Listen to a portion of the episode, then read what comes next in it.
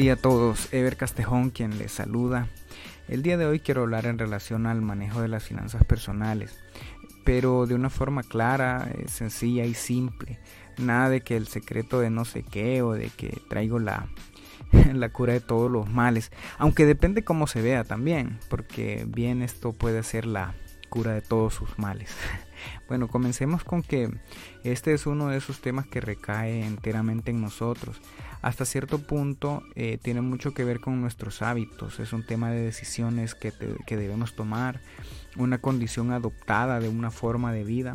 Y voy a tratar de explicarlo de esta manera y, ojo, lo haré cubriendo tanto la forma como el fondo del asunto. A ver, em, yo desarrollé una app que puede ayudar al manejo de las finanzas personales. Se llama Financast, es para Android, completamente gratuita. Eh, bueno, igual, conozco eh, otras aplicaciones móviles muy buenas que, se las recomiendo. Hay una llamada Gastos Diarios que está disponible para iOS y para Android. Hay otra buenísima llamada Mobiles que me parece una maravilla también de app. Eh, en fin, o si no, pues les recomiendo navegar por las tiendas de apps y colocar la palabra finanzas personales y ahí puede descargar la, la que mejor le convenga. Hay gratuitas y de paga. Ya eso pues lo, decide usted como, como mejor le quede. Sin embargo, a lo que quiero llegar es que podemos contar con la mejor herramienta, pero si el manejar en orden nuestras finanzas no es una disciplina adoptada con la que ya nosotros contemos, eh, o si usted no está en la disposición de llevar este control porque a lo mejor le parece muy tedioso o, muy problemático o, no tiene tiempo, ¿verdad? Muchas veces eso es lo que decimos, ah, yo no yo no tengo tiempo para estar eh, viendo eh, esas menudeces.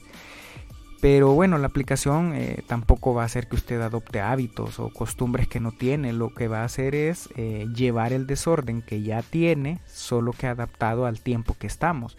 Porque ahora como todo se maneja con una app, lo que va a hacer es llevar ese desorden, pero en una app.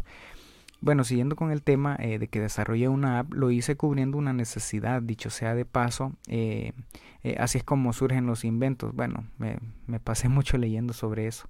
Y bueno, tal vez en este caso no sea un invento, pero, pero bueno, sigamos.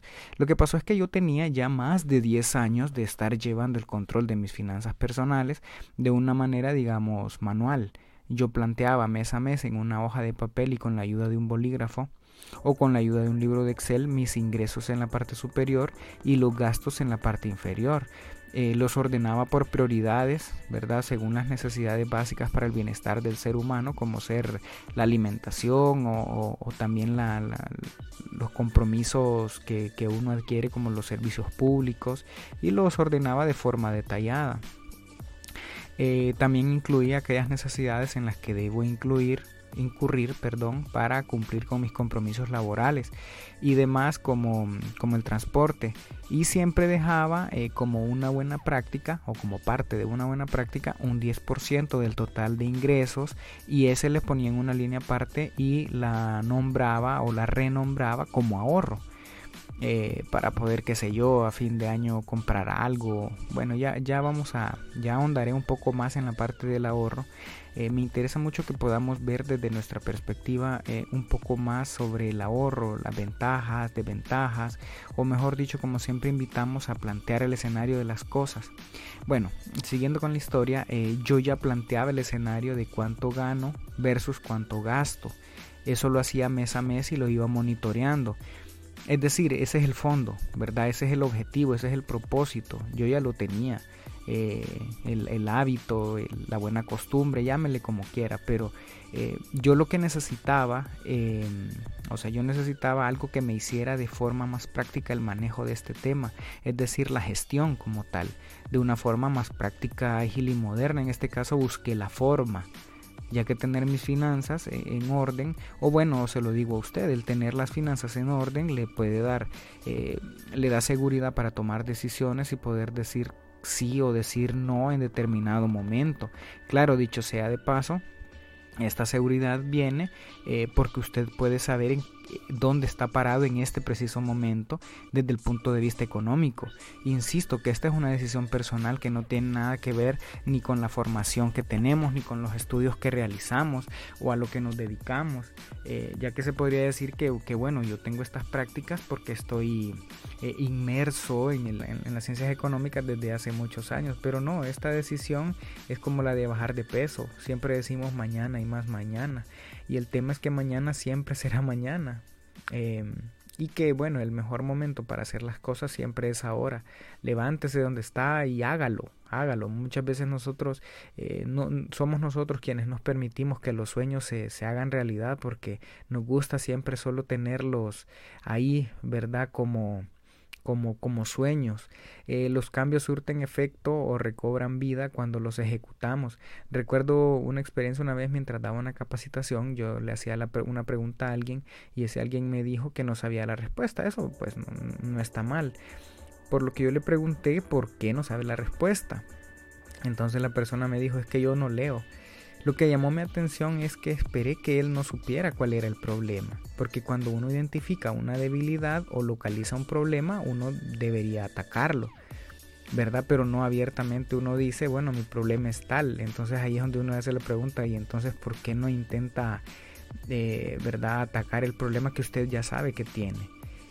Entonces e, es lo mismo con esto. A veces decimos, mis finanzas son un desastre y cuando nos preguntamos, ¿y eso por qué es así? Y decimos, es que no soy ordenado. Entonces, bueno, no sé si me doy a entender. El punto es que busquemos el problema y una vez identificado, ataquémoslo.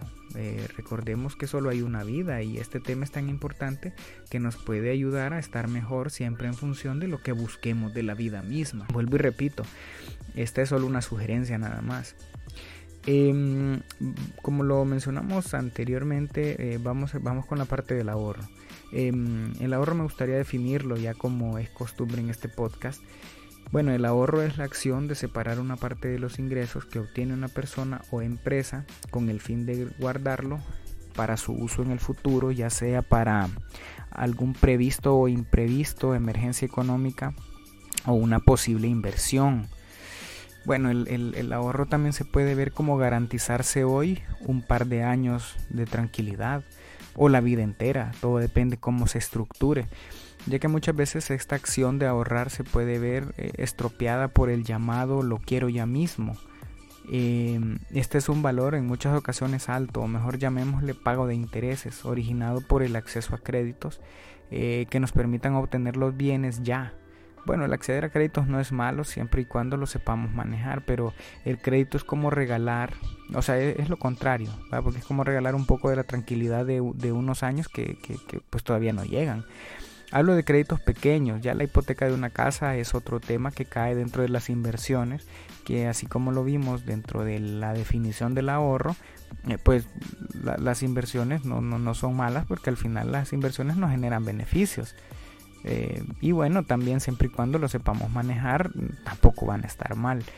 Haciendo mención a ello, este ejercicio propuesto, eh, eso es lo que indicamos. Coloque las erogaciones y decida. Claro, las inversiones siempre son bienvenidas. Eh, hablamos de los gastos que son gastos por ser gastos.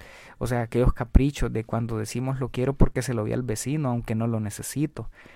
Esos son los malos hábitos. es sobre eso que nos estamos centrando. Queremos también mencionar algunos aspectos positivos del ahorro. Em, quiero recalcar que todo esto depende de qué es lo que queremos en la vida. O sea, sí es importante que tengamos claro nuestros objetivos. Em, todo parte mucho más fácil eh, cuando tenemos claro eh, hacia dónde queremos llegar. Eh, desde este espacio siempre motivaremos el vivir bien con lo que tenemos sin gastar más de lo que ganamos. Em, este esquema puede ayudarnos también con nuestro emprendimiento, planteando nuestros ingresos y gastos. De esta forma podemos ver cuál es nuestra posición financiera en cualquier momento. También hablando de nuestro emprendimiento, al poder hacer un, capital semilla mediante este ahorro que al que invitamos del 10% ¿verdad? de los ingresos mensuales, si puede más, pues haga más. Eh, recuerdo que el otro día comentaba con alguien que tiene un empleo y esta persona desea comenzar un negocio. Tiene, o sea, ella tiene la intención de poder tener su propio negocio, pero ve en el capital semilla eh, su talón de Aquiles. Bueno, le dije, ahorre esa cuota, veamos primero cuánto necesita para poner en marcha el negocio y veamos según lo que ahorra eh, mes a mes en cuánto tiempo podrá tener la cantidad mínima necesaria, ¿verdad? Para poder eh, echar o, poner en marcha su, su, negocio. Em, al hacer el ejercicio, bueno, igual fue, fue lo que yo le dije, o sea, eh, tener esta cantidad pueda, pueda que sea más pronto de lo que se imagina. Sobre todo porque en nuestra idea o en nuestra mente mejor dicho siempre está la idea de que no lo vamos a poder lograr. Em, esta es una idea porque también la otra podría ser bueno ok ahorra la mitad y, y, la otra mitad la, la, puede cubrir mediante la obtención de un crédito. Bueno ya dijimos arriba que no ante, antes perdón eh, ya dijimos que no, no que los créditos tampoco es que son malos solo es que hay que saber manejarlos eh, vamos también a ver un poco de los aspectos contrarios o adversos que tenemos. Yo considero que el más importante es que vivimos en una economía de consumo en la cual nosotros mismos nos decimos, em, ya tengo este, televisor, este televisor, ¿verdad? Este TV que aún me es funcional, pero mi sala se merece algo mejor. O yo mismo me digo a mí mismo, de todos modos, para eso trabajo, debo cambiar de tal o cual bien. Todo esto tampoco está malo, o sea, si es lo que deseamos, pero no permite que logremos tener ahorros. Quiero mencionar que, el otro día logré ubicar un problema eh, que me llamó mucho la atención. Em, yo estaba escuchando una conferencia del CEO del Instituto para la Búsqueda de la Felicidad con sede en, Copenhague, en Dinamarca. Él se llama May Wiking. Eh, buenísima la charla, se las recomiendo. Llamada The Dark Side of Happiness. Es una charla TED, una TED Talk Em, en el que mencionaba algo interesante y ponía de ejemplo eh, que un desayuno podría ser un café y un banano y que de esa manera alguien se podría sentir bien, ¿verdad? Físicamente hablando, no necesita algo más, o sea, está cubriendo su necesidad. Sin embargo, se hizo un experimento de ver las redes sociales mientras se desayunaba y veía cómo en algunos posts se colocaba a esa, que se colocaban a esa misma hora, eh, se, se, se, se ponían fotos de desayunos mega extraordinarios, de de lo que usted se imagine, desayunos continentales, etcétera, o, bueno, lo que se le venga en mente. Eh, o llamémosle así, desayunos un tanto más complejos en relación al café y al banano, que, que, era lo que desayunaba normalmente. La cosa es que aún sin necesitarlos, comenzó a desearlos. Claro, me van a decir, ah, bueno, ese es el marketing, o eso es. Bueno, lo que queremos llegar que eh, con esto que muchas veces tal vez no es que necesitamos algo, pero como lo vemos lo queremos. Haré un pequeño paréntesis sobre el por qué menciono a este, a este instituto cada vez que puedo. Que la verdad es que me parece sumamente fascinante que haya gente dedicada a estudiar este tipo de cosas de la vida lo interesante es que veía em, una charla sobre Big Data y Data Science. Ese fue el primer acercamiento que tuve con ellos, ya que yo he manejado muchas herramientas de análisis de datos, he estudiado mucho sobre el Big Data y el Data Science, pero el objetivo de estudio ha sido más comercial o para alguna empresa o analizar el comportamiento de las personas en función de su consumo pero estos manes lo ven desde el punto de vista humano y del, del, sentido de la vida y eso me maravilló, eso yo siempre utilizo la frase que me explotó el cerebro eh, prácticamente, me dejó...